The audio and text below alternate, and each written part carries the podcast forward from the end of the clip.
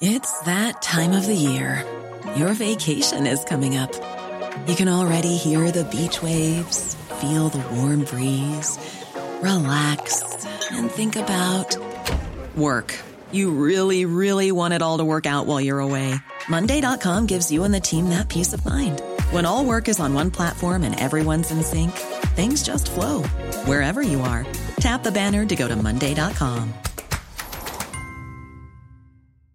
Hey, I'm Ryan Reynolds. Recently, I asked Mint Mobile's legal team if big wireless companies are allowed to raise prices due to inflation. They said yes. And then when I asked if raising prices technically violates those onerous two year contracts, they said, What the f are you talking about, you insane Hollywood ass?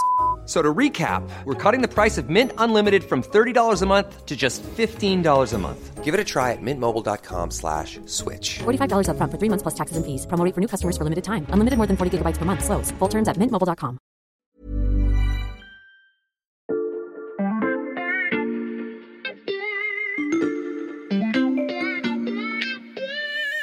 Salut, c'est Xavier Yvon. Nous sommes le mercredi 30 mars 2022. Bienvenue dans La Loupe, le podcast quotidien de l'Express. Allez, venez, on va écouter l'info de plus près.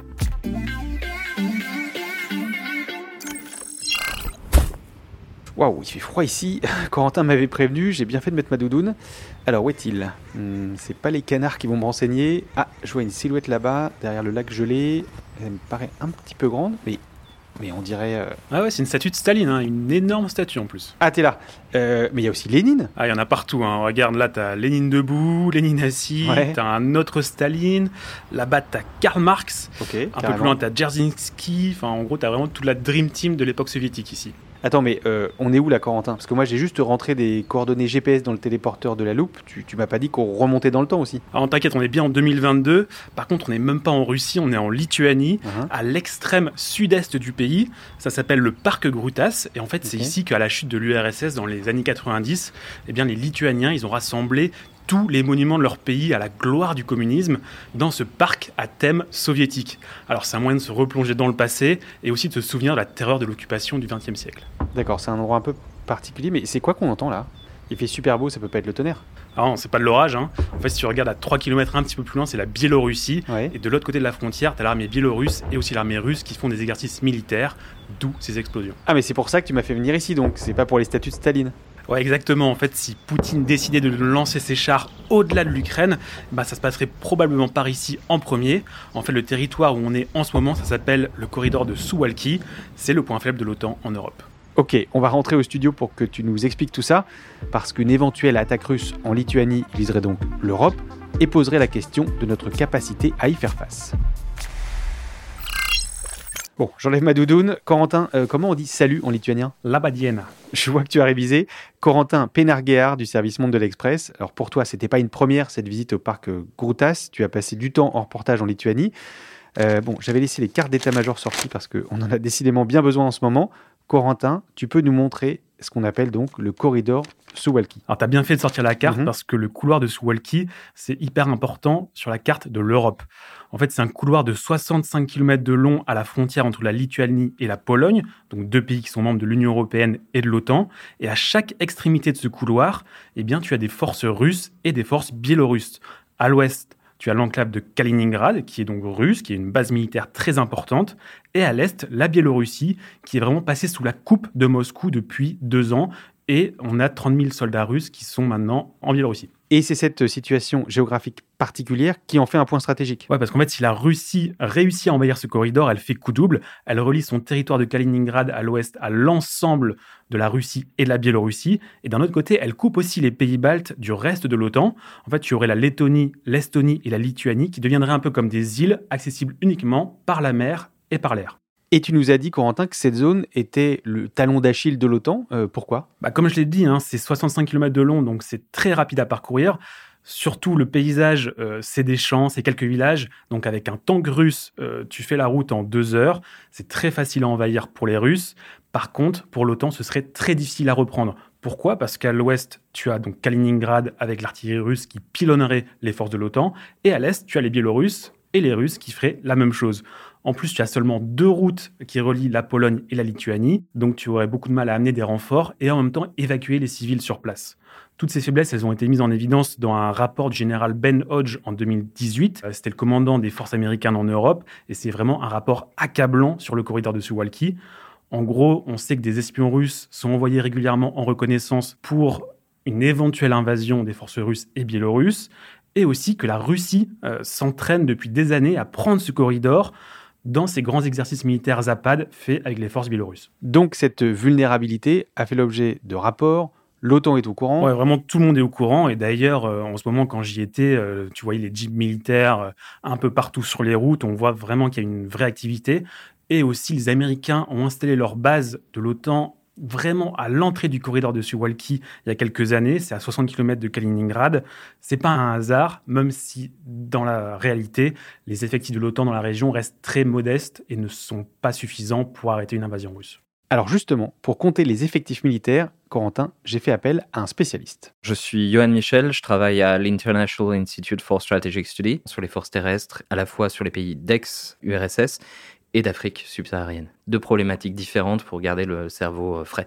Avec son cerveau frais, Johan Michel m'a fait la démonstration du rapport de force dans la région grâce à la base de données de son institut. Voilà, pour descendre. Country and Organization. Ensuite, vous allez en Europe. Force et personnel. Donc Lituanie, Lettonie. Ouais. Et puis prenons la Pologne. Et OK, calculate. Donc là, ce qu'on voit, c'est que l'Estonie a euh, voilà, 7200 euh, soldats, la, Lettonie en a 8750 et la Lituanie 23 000. Hmm. La Pologne, en comparaison, on a 114 000. Mais euh, le nombre de soldats russes actuellement en, Ukraine est d'ores et déjà supérieur à ces quatre pays euh, réunis. Et en tout cas, ce qui est sûr, c'est que les forces russes stationnées à Kaliningrad uniquement sont quasiment déjà comparables aux forces estoniennes, lettonnes et lituaniennes dans leur ensemble. Sur le papier, les chiffres sont donc très clairs. Les Russes sont en supériorité numérique dans cette zone si stratégique du corridor de Suwalki. La question est maintenant de savoir s'ils projettent réellement de l'envahir. Il y a un vrai risque, oui.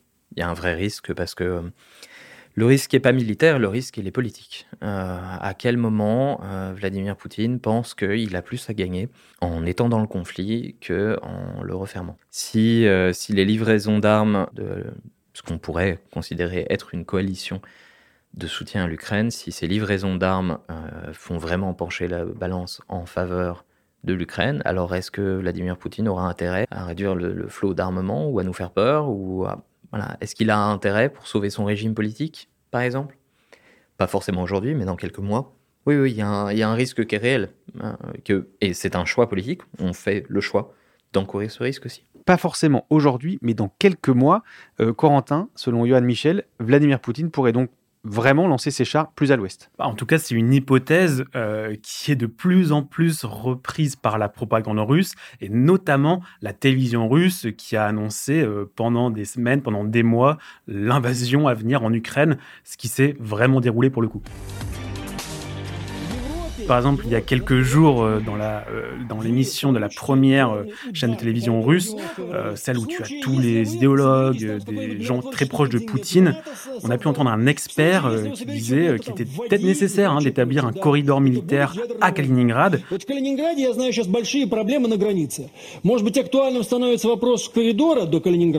Que ce serait plus facile à établir que l'Ukraine et euh, surtout que la Pologne et la Lituanie se comportaient de manière audacieuse et qu'il faudrait peut-être les punir. Ces pays euh, limitrophes du corridor de Suwalki, Corentin, euh, est-ce qu'ils s'inquiètent, eux, de ce scénario d'une invasion russe, justement? Oui, bien sûr. Hein. L'inquiétude, elle est vraiment palpable en Lituanie principalement, parce que c'est un pays qui a été pendant 30 ans sous occupation soviétique, qui est indépendant depuis seulement 1990, hein, donc c'est pas si, pas si loin. Et dès le premier jour de l'invasion de l'Ukraine, euh, donc le 24 février, ils ont mis en place un état d'urgence, ce qui veut dire que leurs forces militaires, leurs forces de police sont mobilisées en particulier aux frontières avec la Biélorussie et avec la Russie. Et ça d'ailleurs, Corentin, tu as pu le constater. Oui, je, me suis d'ailleurs fait arrêter deux fois, euh, mais euh, ça va, j'ai pas eu trop de soucis euh, comme j'ai ma carte de presse. Mais tu sens vraiment en Lituanie une vraie inquiétude.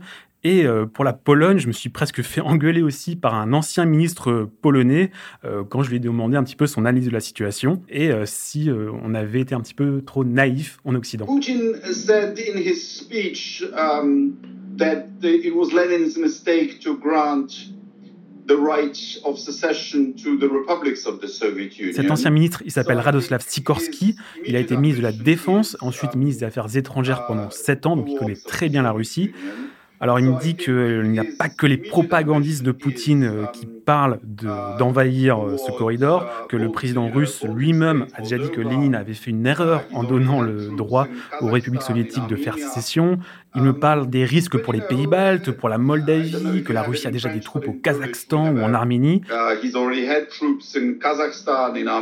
Et euh, Sikorsky me dit que nous sommes clairement désignés comme les ennemis de la Russie et que donc on peut juste se demander qui sera la prochaine victime de Poutine, qu'on ne peut rien exclure, et que l'appétit vient en mangeant. Alors, euh, Sikorski me répète que ça fait des années que la Pologne et que les pays de l'Est en général préviennent les Occidentaux de la menace russe.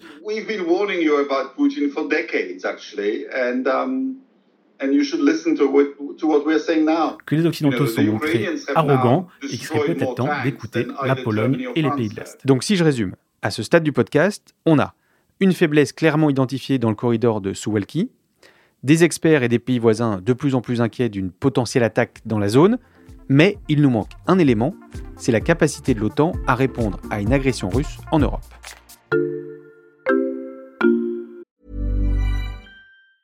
Hey, I'm Ryan Reynolds. Recently, I asked Mint Mobile's legal team if big wireless companies are allowed to raise prices due to inflation. They said yes. And then when I asked if raising prices technically violates those onerous two-year contracts, they said, "What the f*** are you talking about? You insane Hollywood ass." So to recap, we're cutting the price of Mint Unlimited from $30 a month to just $15 a month. Give it a try at mintmobile.com slash switch. $45 up front for three months plus taxes and fees. Promo for new customers for limited time. Unlimited more than 40 gigabytes per month. Slows. Full terms at mintmobile.com.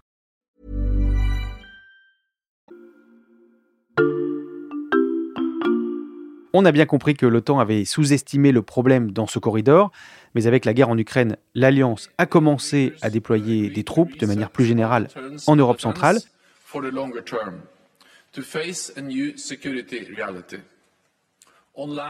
Vous entendez euh, Jens Stoltenberg, le secrétaire général de l'OTAN, expliquer le dispositif. C'était euh, lors du sommet extraordinaire de l'organisation le 24 mars dernier en présence de Joe Biden.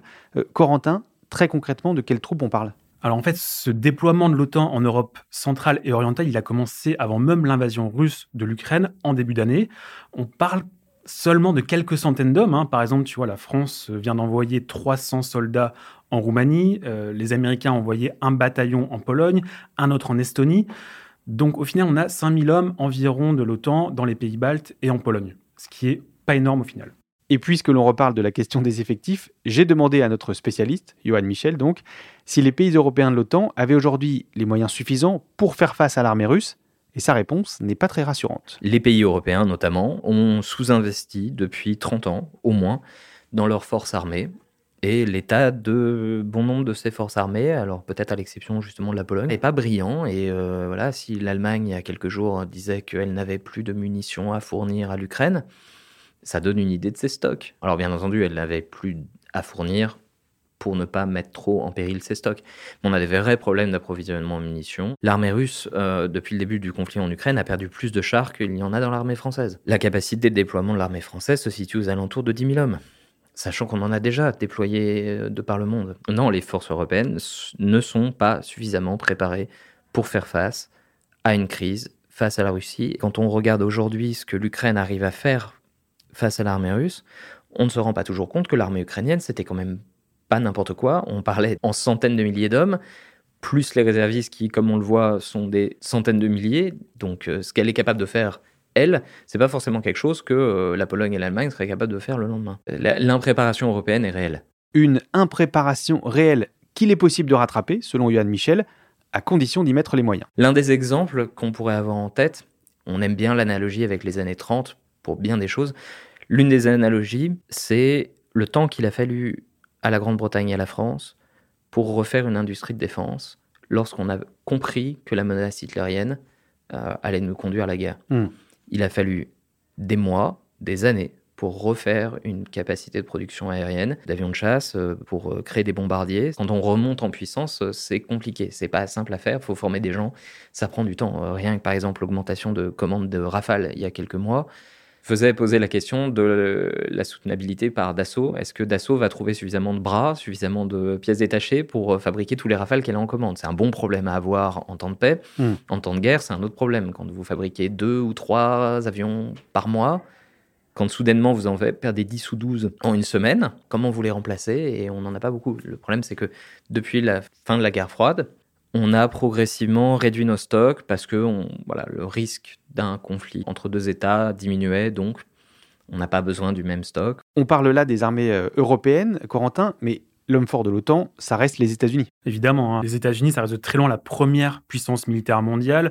D'ailleurs, les forces américaines, c'est 80% à peu près des forces militaires de l'OTAN. Et Biden l'a répété dans son discours en Pologne. Don't even think about Ne pensez même pas à avancer d'un centimètre en territoire de l'OTAN. C'est très important hein, parce que ça veut dire que les États-Unis sont prêts à appliquer l'article 5 euh, des traités de l'OTAN, ce qui veut dire que si un membre de l'OTAN est attaqué, tous les membres de l'OTAN vont venir le défendre. Et c'est très important parce que cet article 5, il avait été remis en question notamment par Donald Trump pendant ses quatre ans de présidence, et Joe Biden, il s'engage très clairement à venir défendre l'Europe en cas d'attaque russe. Les États-Unis au secours de l'Europe en cas d'agression russe dans les discours, c'est une évidence, mais dans les faits, c'est moins sûr. Là encore, la réponse de Johan Michel n'est pas des plus réconfortantes. Le problème, c'est qu'est-ce qu'on fait ou quand on se retrouve dans la situation où, euh, pour faire simple, votre voisin vous empêche d'accéder à une partie de votre jardin en barrant euh, celui-ci de son corps. Est-ce que vous considérez que vous pouvez le contourner? Si c'est possible, autant tant qu'à faire, pourquoi pas, pour récupérer ce que vous aviez dans l'abri de jardin. Euh, S'il vous bloque la porte de l'abri de jardin et que c'est le seul moyen de rentrer dedans, pour vérifier ce qui se passe dedans, il va bien falloir lui passer sur le corps. Le problème, c'est quand on a une puissance nucléaire qui vous barre la route, c'est pas forcément si facile de se dire ok, il n'y a pas de problème, on y va. C'est là où le, le corridor en fait est, est important. Mais la vraie vulnérabilité de l'alliance, elle est là. C'est au cas où il y avait eu une action sous le seuil de la guerre. Comment on fait pour défendre les pays baltes sans pour autant déclencher l'escalade? Une action sous le seuil de la guerre, c'est l'une des spécialités de la Russie, m'a expliqué euh, Johan Michel. C'est par exemple euh, lancer une opération militaire en prétextant venir en aide aux populations russes d'une région, comme en Géorgie ou en Crimée, sans déclencher formellement de guerre. Mais en réalité, la, la vraie vulnérabilité de l'Alliance Atlantique, ça a toujours été est-ce que l'article 5 sera invoqué en cas de menace contre un des membres? Et ça, c'est quelque chose que vous ne pouvez pas montrer sur une carte, mais en fait, ce corridor, c'est un des endroits où concrètement on se pose la question et là, est-ce que vous viendrez? Hmm. et, euh, et c'est à celui qui déclenchera cette guerre, cette guerre entre deux puissances nucléaires. La question fondamentale de l'Alliance Atlantique depuis sa fondation, c'est est-ce que les Américains viendront en aide aux Européens en cas de conflit? On l'a revu avec Trump et on le revoit aujourd'hui avec l'Ukraine. La question est toujours ouverte. Et le corridor de Suwalki pourrait donc être l'endroit où les Américains seront contraints de répondre à cette question. Merci de nous y avoir emmené, Corentin. Mais avec plaisir, Xavier. Corentin Pénarguéard du service Monde. Je rappelle que l'on peut lire tes reportages, tes analyses sur le site de l'Express et que le premier mois d'abonnement numérique est offert. Quant à vous, chers auditeurs, pour continuer à voyager avec le téléporteur de la loupe et ne rater aucun épisode, n'oubliez pas de nous suivre sur votre application de podcast favorite, par exemple Deezer, Apple Podcast ou Spotify. Cet épisode a été fabriqué avec Jules Benveniste, Maxime Duché, Margot Lanuzel et Lison Verrier. Retrouvez-nous demain pour passer un nouveau sujet à la loupe.